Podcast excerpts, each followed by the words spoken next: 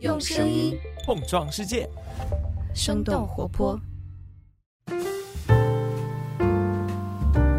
嗨，大家好，欢迎收听《声东击西》，我们一起用对话来发现更大的世界。我是徐涛。那今天和我们坐在一起的有两位，一位是曹魏青少年读物十分之一的联合发起人，也是 经常在我们的《声东击西》出现的一位非常受欢迎的一位嘉宾，跟大家打个招呼吧。大家好，我是曹魏，我又来了。嗯，对，然后之前很经常跟我们讲教育啊、成长啊这些话题。然后另外一位是欧阳燕晴，她是十五学堂的创办者。Hello，大家好，我是欧阳。对，然后欧阳其实之前也算是跟我是同行，做记者，但是做的是更有难度的调查记者，做了很多年，也没有更有难度吧，都差不多。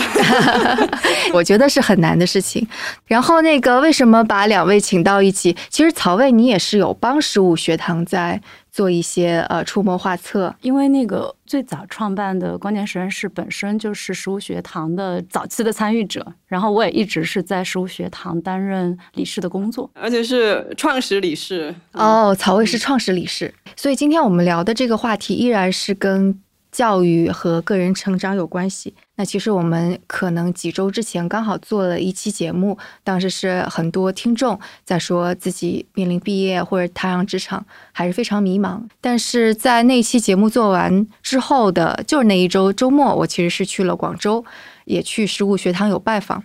当时给我带来了一些不太一样的想法，就是。之前我们收到的听众的这些信息，基本上听众还是我觉得还是背景还不错。就比方说大学毕业就只是很迷茫，不知道下一步路怎么走，找不到方向。但在欧阳这边，我觉得我看到的其实是另外的一些学生可能没有学历的加持，然后即使这样，其实欧阳还有包括曹魏啦，也依然是说还是有一些。问题可以去解决，有一些方法去可以去去找到接下来路怎么走。其实我觉得对很多年轻人，包括甚至是不年轻的人，也都是有启发的。然后如果总结成一句话，就是如果真的未来看得完全不清楚，然后对自己也没有信心，那接下来的每一步到底要怎么定目标，怎么去走，就差不多是这样的一个总结吧。我想可能欧阳先要先给我们介绍一下吧，就比方说你们食物学堂的孩子，他可能是一个什么样的、情况面临的问题是什么样的？食物学堂的孩子呢，就我们定位在十五到二十岁的农村青少年。呃，当然现在这个农村青少年的范围也有已经开始扩大一点点，因为过去这几年的城镇化的这个发展，所以也会有相当多的我们其实是媒体上所呃熟知的小镇青年。这些孩子呢，就是他十五到二十岁之间选择来到十五学堂呢。通常来说，哈，他其实是有两类，一类就是他自己明显感觉到他不太想继续学历体系的这群孩子，还有一类呢，其实是有一定程度上被动的哈，就是被学历体系给抛弃的孩子。就他肯定跟刚刚学涛讲的大学生的这个处境，就是说在他的受教育经历上是有些不太一样的。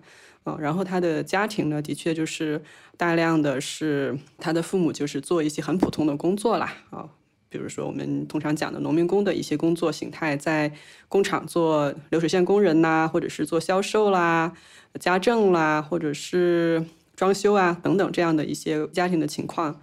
所以就是虽然迷茫各有不同，但其实可能这批孩子面对的未来可能会是更迷茫的，因为他们的选择某种程度上可能会在世俗眼光当中看起来会更少一些，对吧？嗯，可能算不上更迷茫吧，因为其实我有时候觉得他们好像还更好一点，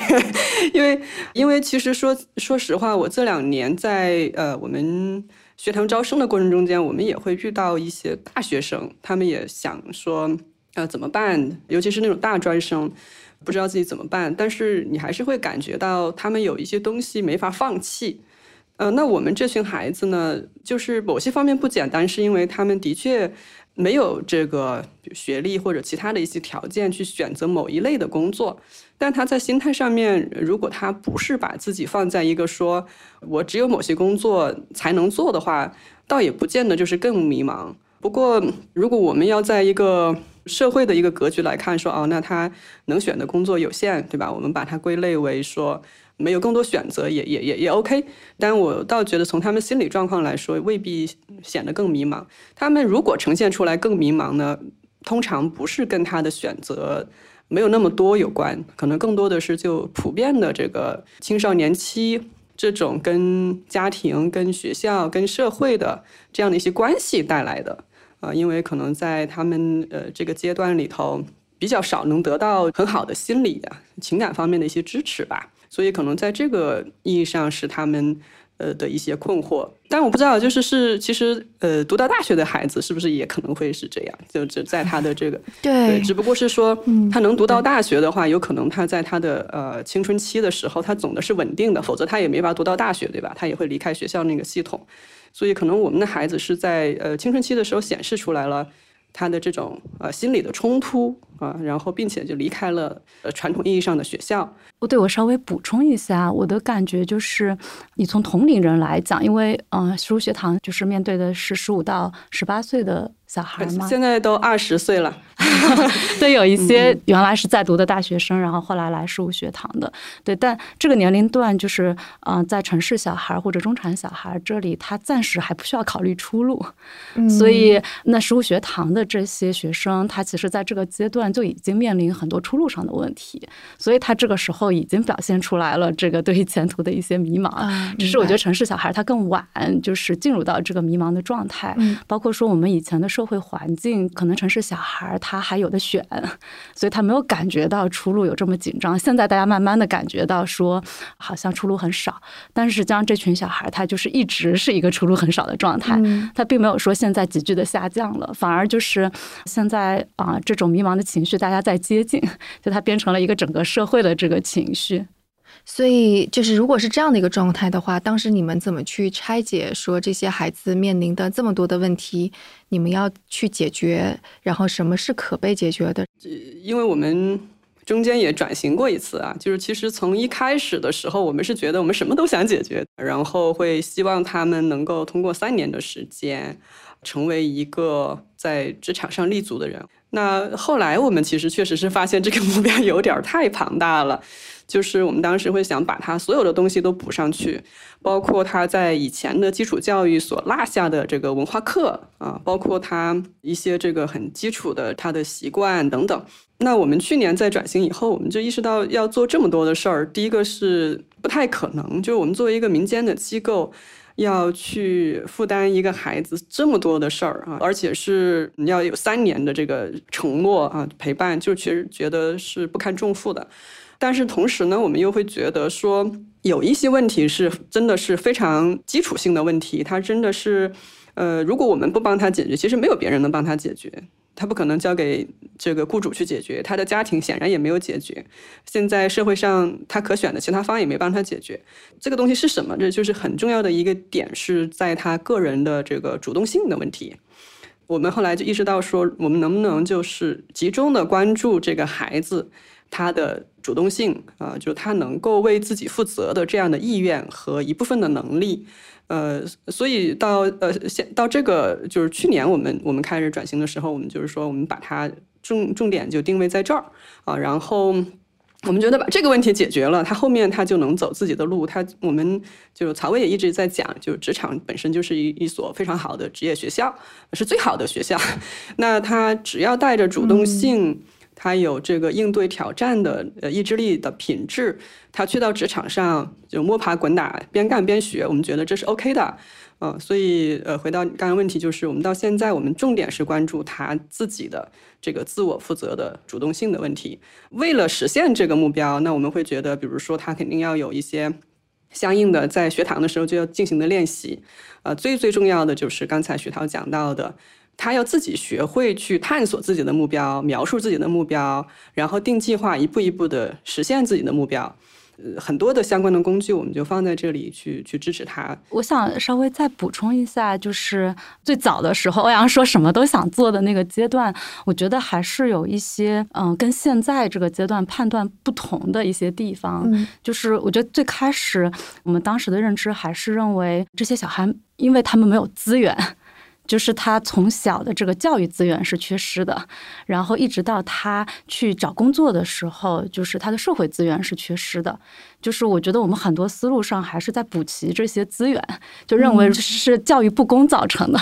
所以，比如说，我理解当时呃文化课，因为当时我们在讨论阅读课为什么很重要，因为它所有的学习都是基于阅读的。对你跟别人交流，其实很多都是阅读的基础。所以，这个文化课即使到了我们认为去做他的职业培养，也不能落下。是。再有就是，欧阳当时给了他们非常非常多这个职业探索的机会，就是认为说他们没有开过眼界，他不知道说有很多在他父母的这个工作之外，就是他能想象的工作机会。那些工作机会是什么样子的？就是我们带他们去呃不同的这个企业里面看，尤其是当时我们也有一些误解，认为啊一定程度上他们有阶层跃升的这个就是硬需求，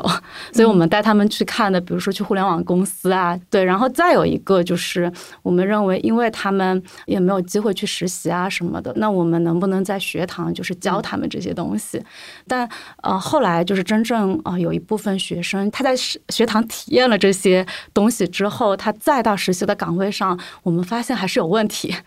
就是他表面上看起来他学到了很多东西，这是他以前的这个社会环境和教育环境里面没有的，但是他还是不知道他要干嘛。嗯，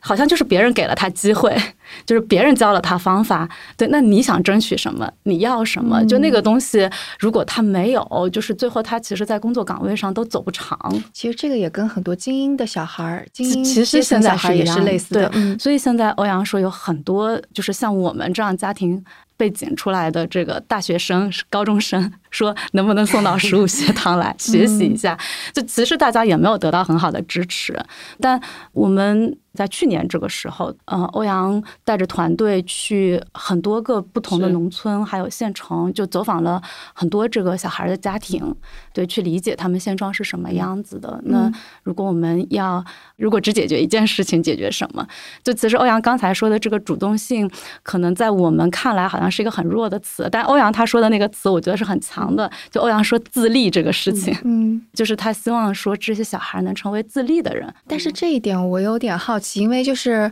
在我们的类似于传统观念当中，就中国人吃苦耐劳，我们之前的曾经打拼出来的孩子都是很努力，很知道自己要往什么方向走，很自立。然后包括穷人的孩子早当家，所以主动性跟自立这个什么时候成为了一个什么时候成为了一个问题？对，需要用用这么大的一个 project 去去学习。呃，就这里头可能要有一些这个区分，就是这么讲吧，就是说。我们肯定是在说，我不能去为他的人生负责，就是我我其实没办法是为他的自立负责的，所以我们肯定这个 project 不是为了去让他们 把我们扑进去让他们自立。你说过往的印象就是穷人的孩子早当家，为什么现在成为了一个问题啊？我一直也在呃思考。首先呢，我觉得是说过去的这个时间里面这一二十年。大家对于那个就是生活哈，就其实跟二十年前对于生活的想象是很不一样的，就是物质极大的丰富。呃，假如说这个孩子他是确实在一个农村的家庭，他的父母就是出来打工的呃一群人，其实他们过去的这个收入是翻了很多倍的，所以你可以看到在农村。大家收入在提高，如果他是做一个诶偏技术型的工作，他很有可能就已经是有房有车，或者是他甚至是在城市里面都可能有房有车，呃，然后没有的话，他可能至少也在老家盖了大房子，会有一些存款。所以在过去这些时间里面，大家会觉得说，作为一个家庭来说，我的这个物质的这个丰富程度已经可以支撑我的孩子，就是能在一段时间里面不去工作。然后去寻求其他的东西，那其他的东西是什么呢？社会地位、学历，以及更轻松的工作、更稳定的工作、更体面的呃一些这个生活。所以呃，其实大家心态是不太一样了。这是第一个方面哈。第二个方面是我的，我从这个教育行业的这个图景去观察，过去十几二十年，这孩子是在更长的时间在学校里面待着了。就更长的时间，包括他的教育年限，包括他一周里面的时间长度，一天里面的时间长度，包括在农村这个领域，就是大家应该也知道，撤点并校，大量的孩子到寄宿制的学校待着，啊，然后甚至可能一个月才会回一次家，回家可能也就是爷爷奶奶带一下，他跟整个的这个社会其实是脱节的，他跟真实生活是脱节的，这个孩子就变成了一个只需要在学校里面安安稳稳待着，呃，学习。考试，在学校的这个范围里面去社交的这么一个几乎接近机器的这么一个一个一个生物，所以他他不太理解这个生活里面需要什么，就是爷爷奶奶很辛苦，父母也很辛苦，但孩子不知道说生活原来是需要这样的。到了初中，一天就要上十几个小时的课啊，就就需要十几节课，没有一点休息的时间，然后又很无趣。你想象一下，农村的那个教育的质量，真的你就这一天是被念经一样的念了十几个小时，他有什么好去处理这个生活中间的这个就是要要去吃苦的这一环没有啊？所以我我就是觉得这个在过去这十几二十年，尤其是。近十年可能是尤其明显的，这个孩子基本上是他就是学校的一部分了，他不是家庭的一部分，也不是这个社会的一部分了。所以就是对于他来说，吃苦耐劳不是说他不想要这个品质，而是说他没有这种体验。他他在学习的时候也挺吃苦耐劳的，不见得。其实他到后边有的孩子挺麻木的。你知道现在大学扩招了以后也是，就是你只要情绪稳定的在学校待着。你就能拿到这个大学的这个文凭，当然就是可能是一个普通的大专的文凭，但你又有很多的渠道去专升本啊等等，他也不太需要特别吃苦。我看现在这些孩子他们在上学的时候，也没有就是真的是花心思去解决过一个什么他真的关心的问题，对吧？他就是不无非就是他能做的就是每天情绪稳定的在教室里面待着，失去了社会的大课堂，对，陷入了一个小小课堂。有很多的活，它是需要真实体验去积累那个感觉的。就吃苦，它不是一个抽象的这么一个品质。比如说我，呃，我在我妈妈看来，她就觉得我不太能吃苦了，已经。就因为我从小虽然也干一些农活，但我绝对不需要干她那么重的体力活。那你想，他们他们那个年代，对吧？他们要用肩去挑多少东西？我我妈妈。自己可能人都也不过就是一百斤多一点点，或者是有的时候瘦的时候都不到一百斤，他要挑可能一百斤的东西，他这个东西就磨出来了。那对他来说，我挑五十斤的东西就会很轻松啊，对吧？那个东西是习得的，他一点一点练习的，所以他这个吃苦的东西是在真实的体验中间去积累的，他不是主观上我愿不愿意吃苦这么一件事儿，不是那么简单，嗯。所以你们后来就是在设计的过程当中，其实就是要给他们设计真正呃真实社会、真实生活的情境。其实是不设计它就可以真实了。也是，我们无时无刻都在生活之中。我可以跟听众描述一下我看到的食物学堂是一个什么样的学堂，然后那个没有说到的，到时候欧阳和曹薇可以补充。对，食物学堂其实是在广州那个已经是靠近比较郊郊区，应该是算是郊区地方的小洲村。然后我到那儿的时候，看上去它是一个非常典型的城中村的感觉。对，它其实它其实不算郊区。它如果是比起更多的其他的呃番禺啊这些地方，它还算是市区了。然后房子看上去也都是就是农农民盖的房子的那种，非常像。对，而且他们新盖的房子会挤在房子中间，房子跟房子的间距非常的狭窄。对，然后那个食物学堂，它就是在一个呃民居。里边是一个独栋的房子，当时我找了半天，我都还没找着。我看到了一个大栅栏门，我都没有敢进去。我不知道，就不确定那是不是个学校，还给打电话反复确认了，最后才找到。对，呃，一个小院子，四层的小楼，一楼其实就是可以做饭呀。然后我会看到黑板，然后二楼、三楼、四楼其实都有学生的宿舍，二楼还有个图书馆。所以其实这是一个我曾经。没有想象到过的学堂的样子，但是进去了之后又觉得，呃，挺挺自洽的，就这种感觉吧。对，就是我们当时特意是选了一个这样的地方，就很生活化，就很真实。就这个地方，它是如果说这些孩子他自己出来上班，其实他就会选这样的地方去住，因为物价相对也是比较便宜的，租房就是最低可能五百块钱左右一个月就可以搞得定。徐涛应该记得，对面就是菜市场，然后公交站，嗯，对，然后人也很多元，既有艺术家，然后做教育的人，做生意的人，也有收破烂的人，然后或者是他就是在呃附近的工厂上班，然后就住在那儿的人，有本地人，有外地人，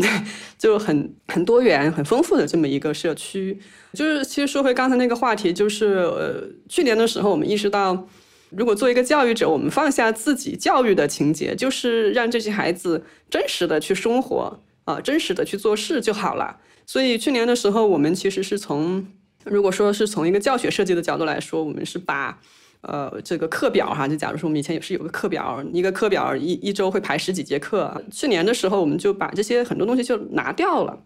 我们大量的时间其实就是在跟这些孩子共同的去探索他的目标，探索他的职业。前面曹伟讲到说，以前我们会去带孩子去参访一些企业嘛，其实现在也还是会让他们去探索职业，只不过是路径改了哈，就是说会让他们自己去联系这些企业，因为我们觉得这个也才是真实的，他不可能永远都由学堂的老师或者某些人帮他去引荐这个社会上的不同的人。包括我们也不再给他们推荐工作，也也是一样，就是他不可能永远是说有人主动去帮他引荐某一个工作，所以就让他自己在那儿就是真实的生活啊，大家自己做饭，然后晚上在一起住宿，住宿的时候有人呃自己负责去这个查寝，负责这个去搞卫生，然后甚至呢，我也可以去呃试着去投简历，去那儿去做呃兼职，做实习生，或者是慢慢的我就去申请全职。其实相当于我们就在这个过程中间，呃，是一个过渡的一个陪伴，呃，就是让他在原本可能呃家庭或者学校那个像前面讲的已经很失真的环境，要去走向真实的世界的这个这个过程中间，稍微拖一拖，陪一陪，然后呢，他们就呃可以很真实的走出去。我们在这过程中间就是。顺应他们的这个个人的目标，或者是他们想要解决的问题，去给到他们一些方法支持啊，让他们自己去解决，去达到这个目标。诶，我可以这么理解吗？就是因为我感觉，呃，就不管学历怎么样，但你被丢入真实的社会，你去工作的时候，可能就是这些东西马上是你必须得要习得的。是的。但是可能实物学堂，因为这些孩子年龄稍微小一些，嗯，所以有一个第一是陪伴，帮他们稍微。度过的不要那么剧烈，冲击不要那么大。然后第二，可能是会教给他们一些方法论，使得他们在遇到问题的时候，自立也好，解决问题也好，可能是有一些拐杖和方法工具去解决。是这样，他们不光是年龄偏小，而且是因为他对自己的自信心是不足的。如果他在学堂，呃，尝试过一些事儿，或者他在学堂老师们的这个帮助之下去走向职场或者社会的过程中间尝试过一些事儿，他的自信心会很不一样。而且我们尤其鼓励他去尝试一些他以前总觉得自己不太行的事儿，比如说刚刚讲到的，说就是要让他自己去联系一个企业去拜访、去采访，一定要让他自己做这件事儿。他可能会磨磨蹭蹭一两周都没走出去，但只要他走出去了，他那个收获就会很不一样，因为他自己知道他自己做成了。所以我们的方法论其实其实说白了就很简单，就是总是相信他可以做到，并且让他自己相信这一点。第二个是帮助他去做一些拆分，对吧？我这个目标看上去是不可能的，但是我能不能把它拆成几件小的事儿，一件一件的去做啊？第三个就是有困难还是可以求助的，但是因为我说真实的世界里头不是总有一个老师向他去提供帮助，所以我们特别鼓励他们去向同龄人去求助。我觉得这个真的是那个哪什么年龄阶段，或者不管你的那个对家庭背景怎么样，其实这都是一样的。而且他因为这个过程里面，像欧阳从学堂刚开始是一直坚持在给这些学生做 OKR 的，就一直做到今天。对，但是其实我觉得是这一年我自己的感受还是在用 OKR 上发生挺大变化的。我觉得跟他们出去了是有关系的。就是前面徐涛讲到说，不管是谁进到职场上，他都有要开始去面对处理一些真实的事情，这过程中一定会有很多的困难。呃，的确是这样，而且这个困难呢，就有的时候真的是会非常非常小，在我们看来就是非常非常小的一些困难，但是真的在在初期的时候会让他们觉得非常的紧张，所以呢，就是刚刚说的那个 OKR，就当他们真的去到职场上以后，那个 OKR 就变得突然一下就是真实了，然后变得有用了，变得就是他们呃知道是怎么回事了。有一个学生去了一家很小的电商企业。这个电商企业，它是卖，他们叫古着哈，我以前我都不知道这个东西，但是孩子他其实是知道哈。然后，呃，企业只有几个人，然后呢，卖这个从日本收回来的这种二手的呃名牌的衣服。然后他做的工作非常非常基础，他就是去做发货。其实，呃，公司招聘的时候也没有人会告诉你说我是招一个发货的，人家可能会说我招一个电商运营，我招一个客服，但是他是根据你的能力来的嘛。一开始会给你派最简单的活儿嘛，就是发货。呃，简单来说，你就是去仓库把这个衣服找出来，然后对吧，打包发出去。但是因为它这个店有点特殊，它不是全部都是标准品，对吧？就是所以它可能有几百件的八百多件衣服，可能就有几百个不同的这个款式，不同的这种呃材料等等。好，那说到那个 OKR 的事情。呃，一开始他们可能就是会去描述说，我现在的 OKR 第一个阶段肯定是找工作，后来工作了以后呢，那就是描述说，那我就是我这周的计划不是很简单吗？我就是去上班呀。但是我后来我跟他们开玩笑，我说，如果你在你的周计划里面就写着说上班上班上班，下回你给我改成撞钟撞钟撞钟，是不 是？但是我一般会问他，就是你有遇到什么真实的问题吗？你有什么新的发现吗？啊，然后他就会说：“哎呀，我我最近的问题或者说我的困难就是，我找衣服的时候花的时间很长。我觉得我不应该要花这么长的时间，因为我这样会压力很大，我会担心当天的货发不完。而且尤其是到后面，就天气很热，库房里面很热。他说，如果我在找衣服的时候我花了很多时间的话，那我就在里面热死了。我说对呀，那你能不能想办法解决一下这个问题？他才是你的目标，对吧？就上班不是你的目标，这个事儿才是你的目标。”后来他就想，对呀，那我怎么解决呢？后来他就想了很多的办法，每周都去做了一些新的事情。比如说第一周的时候，他就去把整个库房去整理了一遍，就是这个整理只是翻一翻，对吧？就是我这里面有些什么样的衣服，什么品牌，什么款式，什么材质，他自己给他做了一个文档，然后做了这个记录啊。对，二楼的什么房间啊，有这些东西，三楼有什么东西？哎呀，我当时我们就特别高兴，他回来复盘的时候，但后来又觉得说。还有没有可能更优化，然后找得更快？然后他后来又去做了一些优化，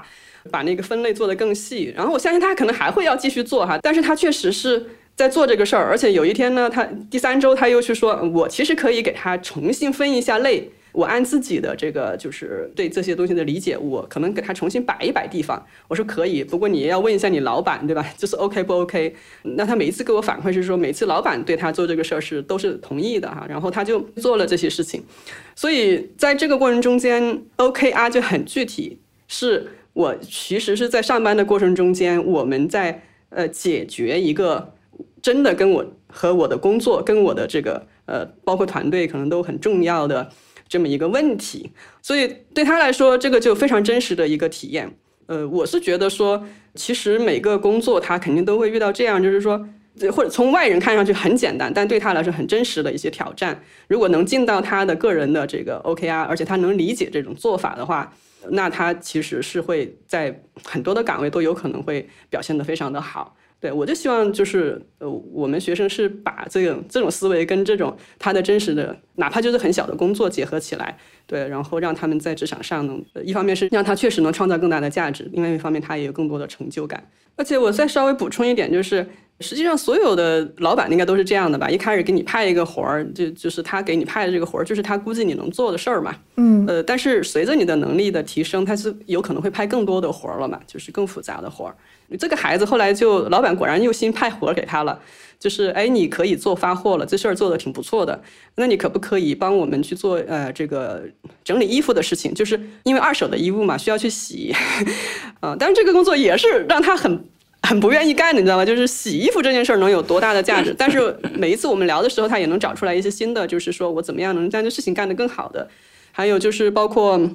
老板开始让他去做一些上新的工作，就是他们有这个电商的店，然后也有自己的微信公号，会在这个公号里面推一些新的品，然后他已经开始慢慢去做这个工作。那其实即便是一个小团队，他是也有不同的工工种的。然后他其实是，呃，他进去的一开始我就问过他，对，一开始的时候我们就是作为职业探索期，我们其实就给他提过很多这样的问题，让他去了解这个公司有多少个工种。每个人的收入是怎么计算的？能拿到多少钱？如果他能做到最好，他能做成什么样？他其实是已经很明确了。然后就是分享了一下以后啊，然后记下了大家的一些问题。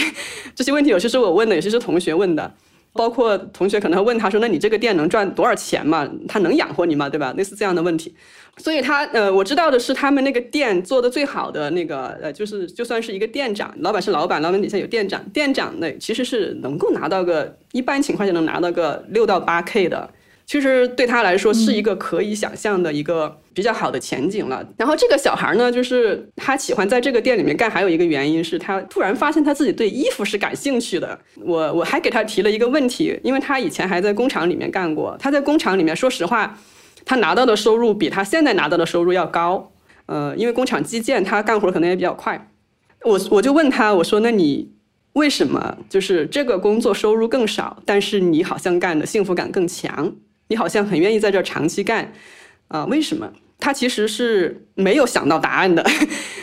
终于有一次来复盘的时候跟我说：“欧阳老师，上次你问我的这个问题，我还是没有想到答案。”我说：“行啊，那你就再想想呗。”但我隐约感觉到这里头是有一些东西是不一样的，但但我觉得这个是他自己去发现的事儿，而且很重要是这个小孩才十六岁。他才十六岁，然后他要去学会处理这个在这些工作，以及其实他还要处理跟其实团队是有一些关系的。然后现在呢，他呃，因为我们要让他们出去工作的话，他们就开始搬出学堂去住了。他就开始要在小周开始找房子，找房子也是一个很大的课题。然后我们就要开始跟他讲说，哎呀。在找房子的时候，你一定要注意一些什么东西？你要考虑你的收入，然后我我我觉得他就可以开始面对更多的真实的这个挑战。对，所以我觉得一个人，一方面是你从职业的角度来说，呃，像这个小孩的例子，就是真的，他如果能坚持干下来，他拿到的收入应该也还是 OK 的。就是说他积累到一定程度以后哈。然后第二个是，就是我觉得一个人他在追求的东西，他也应该不只是这么一个。就是我们看上去的一条线一样的说啊，我的工资增长了，我的职位增增高了，它也有很多它的我对于人生、对于社会的更丰富的、更真实的啊有力量感的那种体验，也是非常非常重要的。呃，我觉得他在慢慢的获得这些东西。我觉得这个太棒了，就是 他即使是说他不知道，或者你说开头说他就是去问了，然后告诉你，我觉得这一点就已经。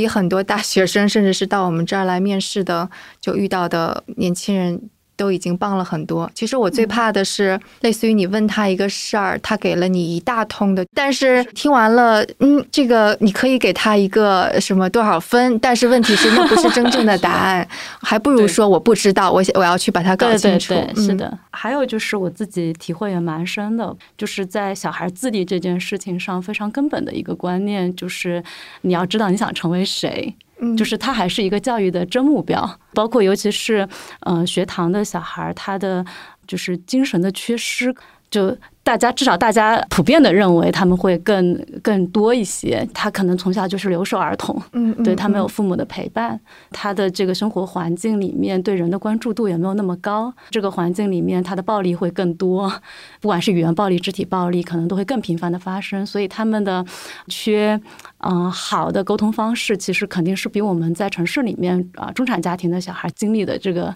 是更严重的。嗯，对。但他在这样的一个情况下，那学堂。其实要提供很多的支持给他，就是让他在找到工作的同时，他也还是能够逐渐的，就是让自己更健全、更快乐的去生活。嗯，我举一个例子，就是。就是学堂原来的那个生生活老师，嗯啊，陆讲，对陆讲啊，他其实就是，其实他跟学堂的学生背景是非常相似的，只是他的路径不一样。他最开始从工厂去做这个，好像是采针的这个工作开始的，然后去了面包店做学徒。对，后来就是他知道十五学堂之后，就主动来找欧阳，就是希望能在学堂就是工作。然后他最近离开学堂，其实他当时啊是有一个工作机会，其实是也是学堂认识的一个机构，然后愿意给他一个行政的工作。但是陆将其实他做了另外的选择，就是他的选择是他去学习做家政。做月嫂，对对对对，他希望自己啊之后能去做一个很厉害的月嫂。嗯，我前阵子正好跟他聊聊天比较长时间，我就问他这个选择嘛，对我说：“那我们从普遍的这个观念来看，就是尤其是他这样的家庭出来，都会愿意说你去坐办公室，你好像看起来进入到了一个不一样的这个社会圈层里面。”呃，我说你为什么会去选择做月嫂？他就说他在学堂，就当然学堂一个是因为学堂大量的这种。社会学心理学的课程其实还是帮助他开始去理解自己是谁。然后另外一方面就是他在学堂工作的这个过程中，他就发现就自己还是很喜欢具体的事情。就是他得动手。他在学堂做的这，他就是我我把这个学堂的环境搞干净，这个事情都会是让他觉得非常有热情的事情。他就发现我得去做那些让我很具体的、能接触到实际的物品，我能用我的双手去把这个事情做好。他说：“那我自己觉得。”我开心，我做这个事情有成就感，就是这是最重要的，而不是别人认为我是什么样的最重要的。嗯，我觉得学堂的学生其实也在经历这样的一个过程，只是因为陆将他是个成年人，对，所以他可能比较快的，就是逐渐的找到了自己。嗯，对，但我觉得这个过程其实是学堂他做那么多事情最底层的一个概念，就是希望这些人能找到自己人生的真目标，就是是对自己有信心的。如果这些其实是那个不同年龄阶段、不同学历都可以用的，为什么刚刚欧阳会说反而大学生可能更难一些呢？第一个是他们被期待就比较高了，因为很现实的来讲，可能你要是去做一个很普通的工作，家长就会说了，那你没上学这个工作本身你也能做呀，那你为什么要去上学呢？我送了你这几年的书。我我投入产出是不是就太低了？哦，这个杀伤力太大了。这句话一说出来，我我以前那个就开玩笑讲嘛，就是说我们一个学生说，如果他没来实部学堂，在我们那个呃以前的那个学制是三年的嘛，他就是说如果没来十部学堂，我都已经攒了十万块钱了。当然我说他是用的四舍五入的方法攒的那么多钱，对吧？就十部学堂，即便是已经是一个非常低的定价，但是他。这里面他损失的这个叫机会成本，就是赚钱的机会成本。呃，他如果建立不起来一个说我从这儿离开以后，我就能拿到一个更高的工资，我甚至是翻倍的工资，对吧？我以前做工厂的或者是什么的，然后我我不能做到比那个翻倍的工资，啊，或者是看起来工资虽然可能不高，但是好像别人看起来我很体面的这样的工作，那我图什么呢？第二个方面，我我觉得是说。呃，还是前面那个话，就是过去这些孩子，他在学校待的时间真的太长了。他能待到，如果真的能待到大学，他真的是一个 在前期可能情绪稳定性很高的人。当然，我们这些年也面试一些孩子，就是即便他当大学，他安安稳稳的到了大学，其实我们发现他心里有非常严重的问题。但不管怎么说，他就是应该是比较稳定的在这个学校这个系统里面待下来了。另外一方面，就是他被规训的非常的好。我们会发现很多这样的孩子，他的表达没有我们这些孩子那么吃力，更容易讲套话。你完成一个作业是很容易的，而且其他同学，呃，说实话，初中都上的很差，高中也没上完，或者是怎么样，他们写作能力又不行，对吧？所以他们完成作业可费力了。但是这个能上了大学的孩子，要完成这样的作业，做一个几分钟的分享，那太容易了。所以他就很容易去忽悠人。你知道，我原来我们在就是有一个孩子，他也去做这个职业探索的项目。然后呢，呃，探索回来以后分享，我这实在听不下去。呃，说这个大国工匠精神，说做一个什么东西，呃，做一个酒酿丸子什么之类的，是说用手去搓去感受。我当时就说。那他不用手，难道用脚吗？他对这些词很频繁的刷他的脑大脑，对不对？他在学校里面大量的材料去刷他的大脑，用这些东西来堆砌这个作业太容易了，他就不需要太多的去思考。我为什么？第一，我我为什么我要去了解这个行业？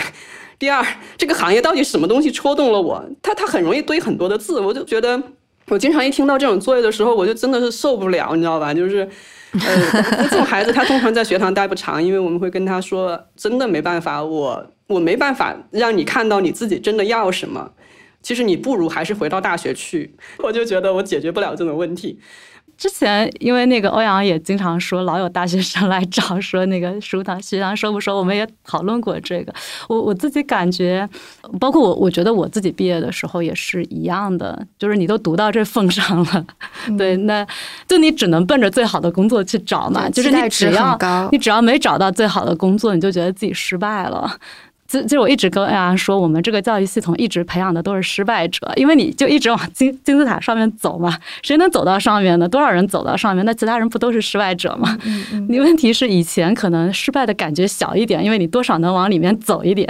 对。但现在就是他走不了了，那就是每个人的这个失败情绪很强，他就强烈的爆发出来了。但是你不管是家长，就是我觉得观念上大家没有改变，大家还是认为你要你要一直这样走。对，那你就逼着大家成为这个失败者嘛，而且那个失败的情绪非常非常的强。他在大学毕业的时候，就是被那个失败的情绪给困住了呀。所以其实大学生更加看不到未来，因为的确人上人的成本也更高。对，就是那个并没有去抨击说大学生一定不行啊，我只是说我们对对对，有有可能会是有一种这种情况。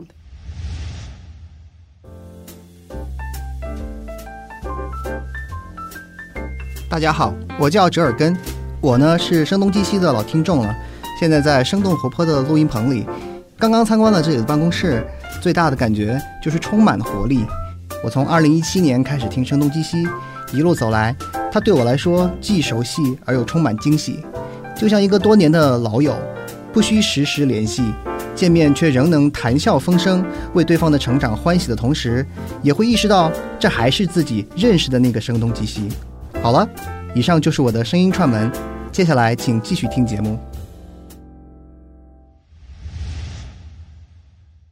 我觉得就是回到我们说那个看不清当下，就不知道未来的目标怎么定。我觉得刚刚欧阳给的那些建议都是挺好的，嗯，但是可能现在还有一个叠加的因素是大环境，因为过去几年、过去十年、过去二十年，其实大环境还是提供了各种各样的机会的。然后我觉得现在可能一个问题是在于，无论是结构性的转型啊，还是经济的增速没有以前那么高，它毕竟会带来看不清未来的一个状况。就包括昨呃昨天我还在看一本书，当然它讲的是美国了，它讲的是包括中国在内的一些发展中国家加入了世贸组织之后，大量的获得了大量的制造业的工作。那美国的中中部地区、红脖子地区，他们一下子经济产业。支柱就垮掉了，然后那些人他承受的东西就相当于是飞来横祸，然后这个是他们突然一下子就刚刚我们是说的，类似于你不断的去积累，你是有 skills 的嘛，然后你可以在下一步再下一步，然后在职场上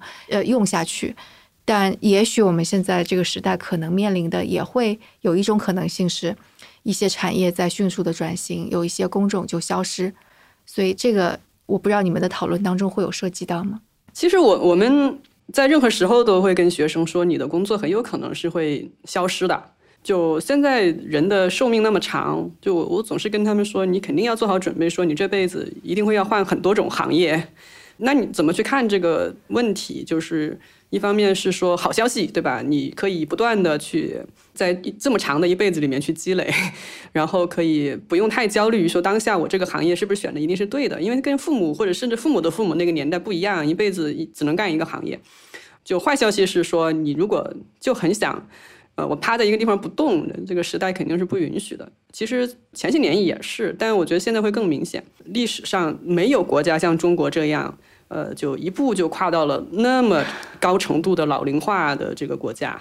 同时呢，就是我们的整个的经济的这个结构，这种以往的这种可能财税分配啊等等这些隐性的问题，它一直都还在那儿。比如说，大家就会经常讨论说，本来劳动力是一个呃很重要的这个市场要素资源，对吧？但是在中国，因为这种二元体系，就是城乡二元体系，呃，很多的这个所谓的农民工。他其实是没有得到很好的这个社会保障的，所以实际上这个要素资源是，呃，它要在这个人力市场上发挥作用是有非常非常多的阻碍的。比如说，可能会有农民工就因为这个孩子不能在这个地方上学啊，那他就只能回老家啊，等等这样的一些情况，呃，会影影响我们。呃，有一些因素是它是同时兼具好和坏的，比如前面提到这个老龄化的这个问题，那。适应老龄化社会里面的职业是不是就开始会出现，而且是需求会很旺盛的？跟养老相关的其实行业是非常非常多的，或者是整个适应这个老龄化问题的，这老龄化社会的这种趋势的，呃，各种的小议题、子议题，就是非常非常多的，包括像刚才提到的一些家政的，对吧？但它可能会跟我们原来对于职业的想象不一样。我们可能原来是觉得是说，呃，在过去那些年里头，我们进呃可能金融、进互联网这些行业是好的。可能未来它会有一些变化，啊，所以可能我们是要转变一下那个思路，就是重新去发现一些新的这个行业或者职业的机会。对，这个确实也是跟欧阳一直都在讨论嘛。一个就是欧阳刚才在想，就是能帮学堂的学生找到一些什么样子可能会有机会的一些行业。对，当然我可能想的没有那么的具体。我我是觉得现在，因为其实全球的经济都不好嘛，就是其实你任何一种经济模式现在都陷入了困境。嗯，对，所以其实没有一个地方是有答案的。但是它就是它现在就是处于这样一个下行，然后慢慢走向谷底，再往上走的一个过程。那这个过程里面，呃，它肯定我我相信它是个过程，它总有一天它下行到一定程度也是会往上的。对，在这个过程里面，呃，有很多变化会发生。对，一个就是说。有没有可能哪个社会有可能可以找到啊一些突破性的这个行业？对这个行业慢慢的可以改变这个社会的经济现状。你知道我我那个，因为下周要去出差，看到伦敦的那个 Tech Week，结果他说的是 AI 是英英国能够再次成为 super power 的一个，就标题就是这样。呃，确实，因为 AI 现在的发展，大家都觉得它可能会带来一些结构性的变化嘛。那其实，嗯，带来结构性变化的不止这些，这个 AI。AI 只是因为大家都能看见嘛？那你包括能源啊、生物啊。对，就这些行业其实都很大，它可容纳这个人才的空间也很多。但是问题就是，并不是所有的人才都能进入到这个领域。但这个领域它的厚度也很大呀，它不是说只有研究人员进去啊，它也需要就是大量的从抽象的到具体的各个层面的这个人都是需要的嘛。那你说制药行业它只需要做研发的人嘛？它也需要就是很具体的这个工人。就我觉得这些行业，它只要能成为一个突破性的结构性的行业，它其实是能容纳各种各样这个。不同类型的人才的，但你问题是在于说，大家都奔着是去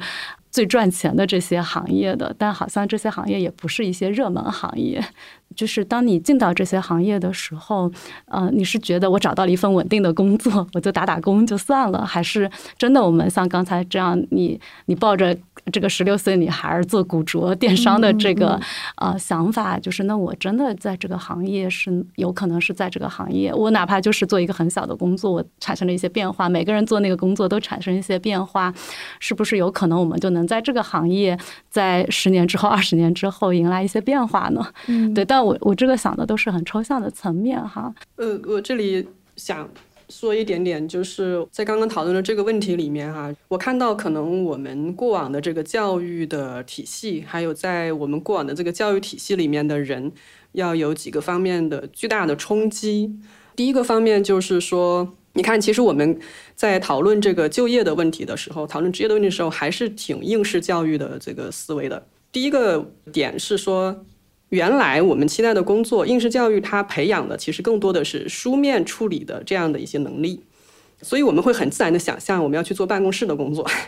或者是做所谓的计算机的工作。实际上，可能未来的时代并不需要那么多的人做所谓的办公室的工作，或者是电脑的工作、计算机的工作，可能会更需要人去做一些更多的情感投入的工作。啊，或者是更多的这种个性化服务的工作，那它背后也是情感投入，更有感知力的工作。那么我们的这个原来学校的这个系统其实是相反的，它是消灭这些东西，去能够冷静下来、情绪稳定的去处理 书面的逻辑的工作。第二个挑战，你看，我们一当我们一去想想工作、想我们的机会的时候，我们就会想热门专业和热门行业。但实际上，在任何时代都不可能是任何人都去做热门行业，这个跟我考试一定要考九八五 是一个逻辑。这个世界并不是说我所有人的位置都在热门行业里面，嗯，然后我的位置在哪？我的位置是不是一定要像标准化考试里面拿一百分、拿九八五、二幺幺？不是这样的嘛？就工作这件事情，是我去创造自己的那个价值，我找到自己的位置，最后去实现这样一个交换，我获得我相应的报酬。那在很多行业里面都是可以的。然后我可能觉得我们的第三个挑战是，前面其实也提到了，就是我们的教育过分的强调稳定，你所有许诺给孩子的东西，那个好的东西都是稳定的，那个东西似乎是好的。这个呃，是一部分是因为前些年太不稳定，然后带来了一些焦虑。但问题是反过来说，如果我们不知道这个社会它是什么样，我们的应对肯定总是会出问题的。就是明明我们在一个非常不确定的时代，但我们试图还在规训这些孩子尽可能的稳定。那这个事情就是说，我们的孩子他就不太能够去适应这种。变动的，其实我就是很怀疑，就是年轻人本来荷尔蒙分泌很多的时候，他天性不应该是求稳定的，但是为什么现在我们年轻人通常都是想的是我要稳定，就是这个事情它就有问题。所以就是说，呃，我们如果我们的这个系统还是在继续的去规训年轻人求稳。而不是去看到这个社会的不确定性，我们不具有心理弹性，不了解真实的世界，没有真实感，呃，我们连这个世界碰都没有碰过一下，呃，我们跟它隔绝了，那未来一定是会很糟糕的。大家不知道这个世界该怎么适应。那当然，我们在这里谈论问题，因为我们每个人，包括我们也好，我们的听众也好，我们都不是教育部长，对吧？所以我们其实不太需要这样去宏观去考虑这些事儿。那但是问题在于，就是我个体。我要怎么样在这个时代，在这个世界找到自己的位置？这件事情是要自我负责的。对，可能还有第四个挑战是这样的，就是这个挑战不只是不只是教育体系的，就是这个过去我提到的，就是这个社会物质的飞速的膨胀啊，就是其实我们我们的内心是膨胀的。我们对于好的标准是既什么又什么还要什么啊？我既要是一个体面的工作，还要钱多，还要稳定。如果我们真的认可说现在这个经济是在下行的时候，那所谓的自立嘛，就是我们学堂经常讲自立。自立是什么？自立并不是等于你钱越多越好，自立是说我所需要的那个东西，我能靠自己去满足。我原来的经济发展的时代，我的手机要最好的，我的电脑要最好的，对吧？就很多年轻人一一工作就开始买最贵的电脑。那问题在于是说。我为什么不是先想去调整自己的这个需求？就是我的需求真的是我的需求吗？我最近经常问我们学生这个问题。我觉得需要一个那么贵的手机，是真的我需要吗？还是说其实你某种程度上你不过就是被这个社会塑造的一个消费者而已？那这个时候我们能不能在这个方面去做一些调整，而不是单纯的想说我还如何去做收入又高又体面又稳定的工作？是，嗯，就需求和自己的这个购买力之间。形成一个合理的一个等式，那个就叫自立了嘛。我觉得社会还是持续的在塑造一些想象的，嗯，但是你要意识到这都不是你的需求，不是你的目标。对，你的目标是什么？你的需求是什么？当这个社会不停的变化，其实它塑造的想象也会一直变化。但是你能不能知道你自己需要什么？你在这个变化中，就是能稳定的找到你自己。能够去维生的这个工作，然后同时你能找到一个让自己快乐的生活的方式。嗯，就还有就是上次我跟欧阳其实我们俩在聊，就是大家对于时间的一个预期，就是总觉得大家总觉得好像很着急，就我们还是觉得人的一生其实挺长的。嗯。对，就是你。假如说这个经经济下行二十年，对，二十年后我才六十岁呢。对我们，我们都才六十岁。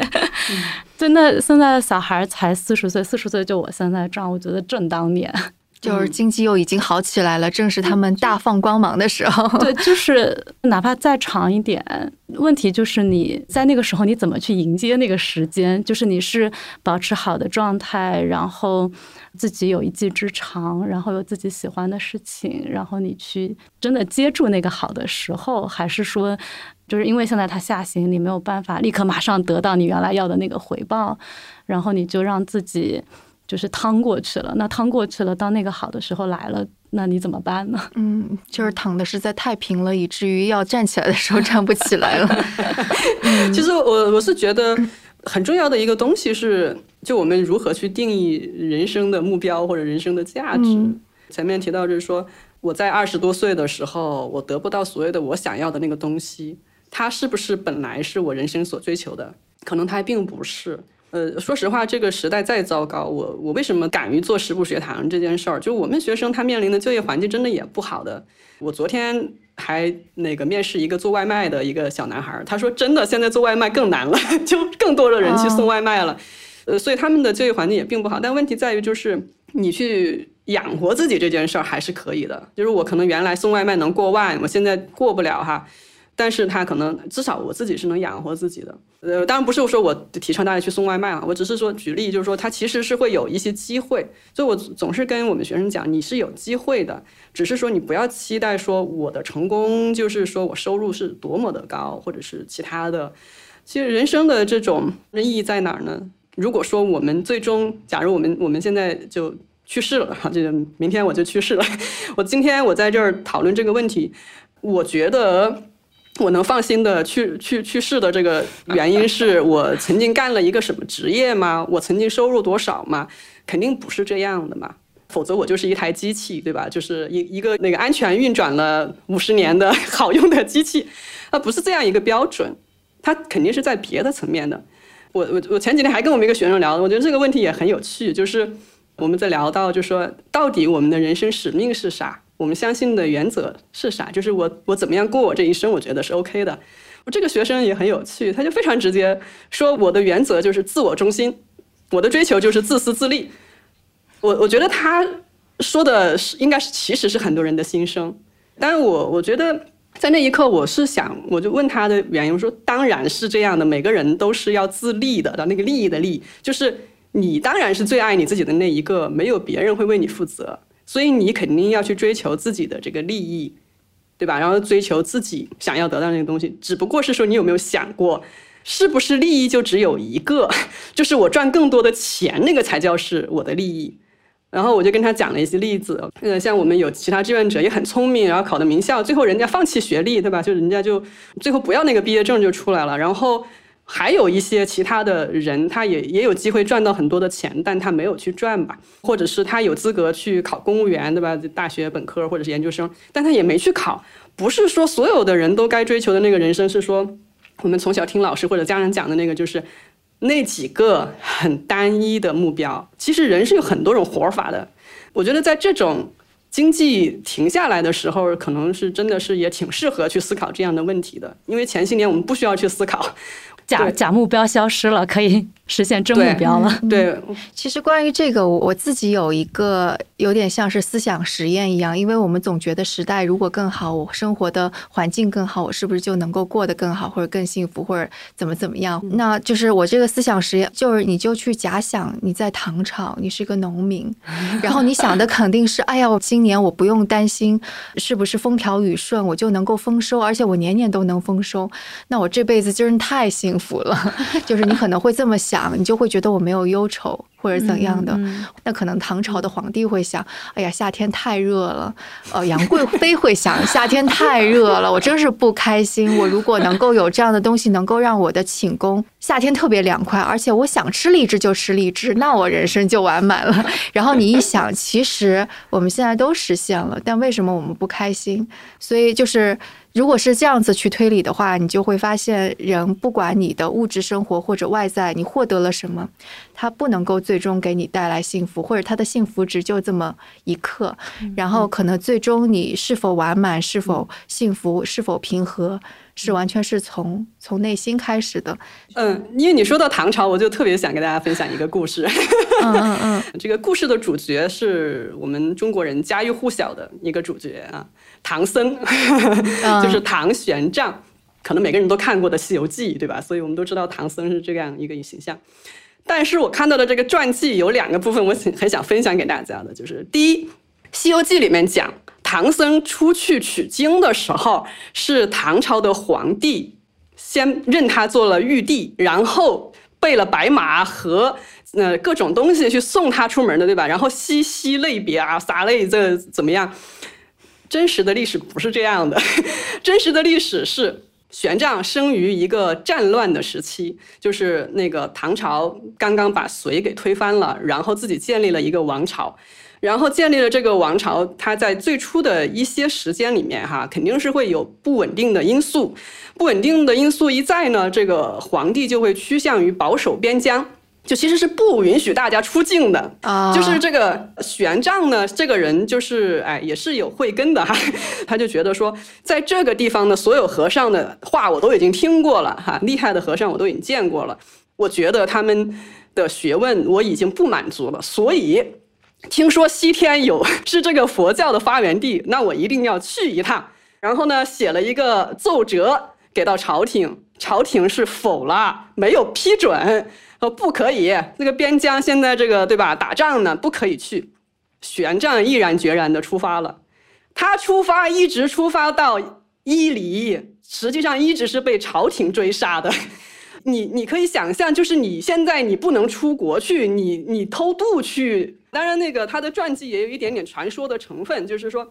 反正是被西方的一个就是守边疆的一个人不忍心的把他放出去了。然后真正意义上对他那么好的一个国王，是在西域的一个小国王，特别的爱他。那个人才是给他真的准备了白马，准备了土地送他去的。他在《西游记》里面用的那个通关文牒是那个王给他准备的。那个王说：“那他才叫他玉帝啊，玉帝，你能不能不走？”我这有点想，那个是不是女儿国国王的原型？然后说：“你能不能不走？你能不能留在我这儿？”然后唐僧呢不愿意留在那儿。唐僧最后绝食，然后那个王就：“你不要绝食了，我让你走吧。”等等等等，后面的故事哈，就是去了。去了好几年，确实玄奘真的很了不起。你想，他语言不通，各种的，要真的走了整个印度大陆，然后过了很多年以后说要回来，因为他的梦想还是要回大唐去传经啊。他那个时候才给了皇帝又写了一封信，就是说，以前我年轻不懂事儿，没听皇帝的话，我出来了。现在呢，我是取了这些经啊，这些经啊也是好的，是真好的，对吧？那你现在同不同意我回来嘛？这个时候才有了皇帝开始率领文武百官去迎接他，就是像这样一个我们妇孺皆知的啊历史偶像。其实你看到说他在经历的这个时期也是一个不稳定的时期，他在做的一些事儿也不是被主流允许的事儿。然后那他的人生价值是什么？他在当时如果只是考虑说我以后就是要成功的。他就没必要去，因为他以他的那个聪明，他就在国内待着也是 OK 的。所以说到这就是说，你看看，那他求他求什么？他不是一个简单的这个在当世里面做了一件所谓的成功的事儿。很多时候是我们后世去看，当然当时肯定也有，当时那个玄奘肯定在当时在有一些时期，但是他是全国最火的一个和尚，对吧？肯定是这样。但你显然他不是为了这个去的。他是为了我的理解，就是他是为了解答一些他的困惑。其实他去寻求这个经，这个经里面，他其实是在讲一些他的这个叫哲学。其实宗教背后它是有世界观的，有价值观的。他其实是去寻求这样的一些解释，对他个人也好，对于那个时代的人也好，他去寻求这么大一个一个解释，或者说我们讲的求道。所以我是觉得说，如果我们单纯的以当下的这种。非常简单的崇崇拜去看待，我觉得，我觉得对于个人来说是这个人生过得太惨了。然后这个社会如果那么多的人也都只是以当下的那么一点点啊职业上的这个成功来看的话，这个社会也是。如果再过一千年，我们回顾二零二三年的这个 历史，即便我们留了一堆的这个电子的这个数据的这个这个垃圾，我们会发现这个文明简直是暗淡的。所以其实。就刚刚说了那么多，就是总而言之，它并不是一个最坏的时代，最坏的时代。对，就包括那个我们三个人都看过的那个《Man Searching for Meaning》，那个欧阳说疫情期间也给孩子们有毒。我们节目当中也反复说的，那肯定是一个简直你都不知道第二天能不能活着走出集中营，那肯定是一个更糟糕的时代。但即使在那个时候，你作为一个普通人，你依然是可以做出选择的，或者是决定自己的心态。就是我们也。不会说我们都想要像玄奘那那么伟大，但是就是的确，这个就是食物学堂的那个 slogan，对吧？就是珍贵的普通人。嗯，我们说的也是，其实我们自己也没有必要说给自己立一个非常高的目标，或者是一个非常泡泡一样的虚幻的幻影。然后那个，因为今天讲的也蛮多了，我迅速的总结一下，因为当我们说珍贵的普通人啊，说我们要做好每一天啊。就是这个是反反复复说的，它还是更加抽象的。但是我觉得今天比较好的是，欧阳因为是有那么多孩子在这儿，所以其实是提出了一些可以去做的事情。我觉得这是我们每个人都可以做的，不论什么年龄，不论什么学历。第一个就是要进入到真实的世界当中去，不要躲在自己的一个泡泡里吧。就刚刚说的是，你去实习也好，找工作也好。或者是踏出家门也好，跟其他人去去交流也好，所以这是第一步。然后第二步还是你可以在自己日复一日的工作当中去想一想，我不只是撞钟，然后我是可以去做出改进的，然后我可以去解决实际的问题，并且在这个实际的一个个问题当中抽象出一个你要去实现的目标，这个也是我们就日复一日可以去做的。就始终觉得人生还是就是在不断的探索自己的真目标，所以我觉得在这件事情上面。以我现在看到的一些历史上的一些 各种故事哈，我觉得它没有因为任何时代可以中断一些人去探索这个。是，所以就是第三点就是可能。在这种踏入到真实的世界，接受真实的世界，接受自己是个普通人，并且需要日复一日做好每天手下的工作，并且可以去解决问题的同时，去探索自己的真目标是什么。这个可能是你的 passion，然后也许是 passion 背后你想要追求的更大的价值，然后这个价值可以是大的，也可以是小的。那第四点可能就是要警惕别人给你塑造的那些假的目标，那些媒体当中塑造的泡泡一样的东西，或者是现在既有的已经成就的体系在给你塑造的泡泡，就警惕这些东西。我其实想稍微补充一个，就是因为我们以前在讨论这些话题之前，也会很担心的一个事情是说，它现在背后是有一个系统性的这个问题存在的。嗯，所以当我们去讨论个体的时候，会不会就简单化了这个？问题，我因为我自己其实本身就是一个对系统非常着迷的人，但是你反过来讲，就是我们都想有一个完美的系统，能完美的找到里面根本性的问题，然后解决这个问题，但是这个是几乎不存在的。就是当系统或者它的解决方案不完美的时候，在经历这样一个混乱的时候，但里面是个有机体嘛。就是我觉得是个有机体，就是我们个人都是有机体里面的一部分。嗯，当下可能没有一个啊系统性的解决方案，甚至我们还没有找到关键问题所在。对，但是你每一个人就是去做，就是你在其位谋其职，做其正确的事情。我们互相之间就是这个有机体，它会运转，它有可能就可以让这个系统变得更好一些。我觉得任何一个情况下，就不管这个系统怎么样，就是人都是一个根本的东西。嗯，我们今天所讨论的就是人的真目标是什么，就是它是永远都应该被讨论的。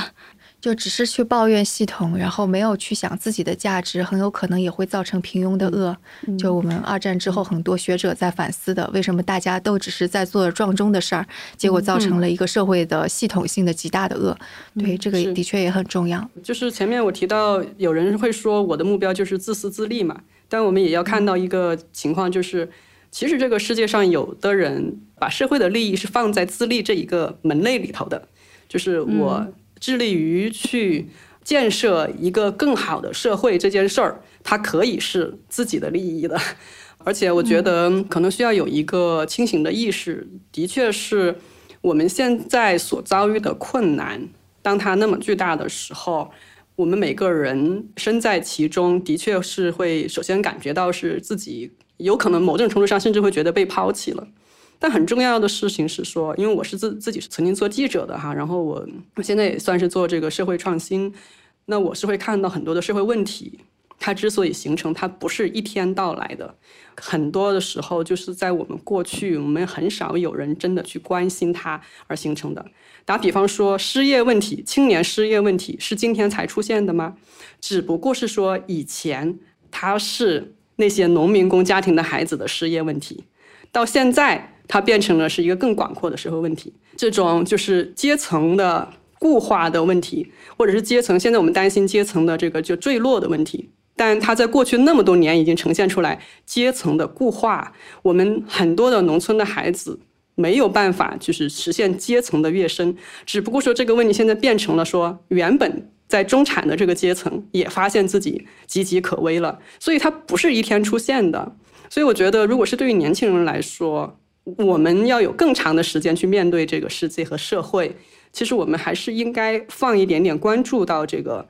我们的这个社会上。可能这个也是说我们在探索人生意义的这个过程中间，呃，能让我们会更有价值感和成就感的一件事儿吧。对，我觉得这个是很重要。但我觉得反过来讲，就是这个问题的解决也需要很长很长的时间。是的，所以大家也不能说，因为我的个体在短时间内的尝试是失败的，或者是。看起来没有那么多的效果，然后我就觉得可以放弃了。对，如果真的是我们希望让啊事情能变得更好，就是也需要有耐心。嗯，就还是当下每一天一步一步的事情，就还是回归到刚刚欧阳说的那些方法论，在真实世界里边做好每一天的事情，但每一天的事情你依然是有方法论，是有想法，是跟自己的价值观最后是能够吻合起来的，那就是一种完美的状态。OK，好呀，那这就是我们今天的节目。然后大家但凡有还有什么问题，或者是有一些什么建议、想法，都可以在评论区给我们留评论。我还蛮期待大家会有一些什么新的想法啊之类的。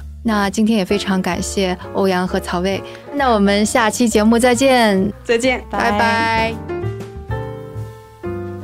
以上就是节目的全部内容。本期节目的幕后制作包括监制六公。后期赛德、运营瑞涵、设计饭团。另外，我们也期待你成为生动活泼的会员，获取更多跟节目有关的内容和幕后故事。查看本期节目的 show note，也就是我们的单集介绍，即可了解加入方式和会员详情。我是折耳根，我们下期再见。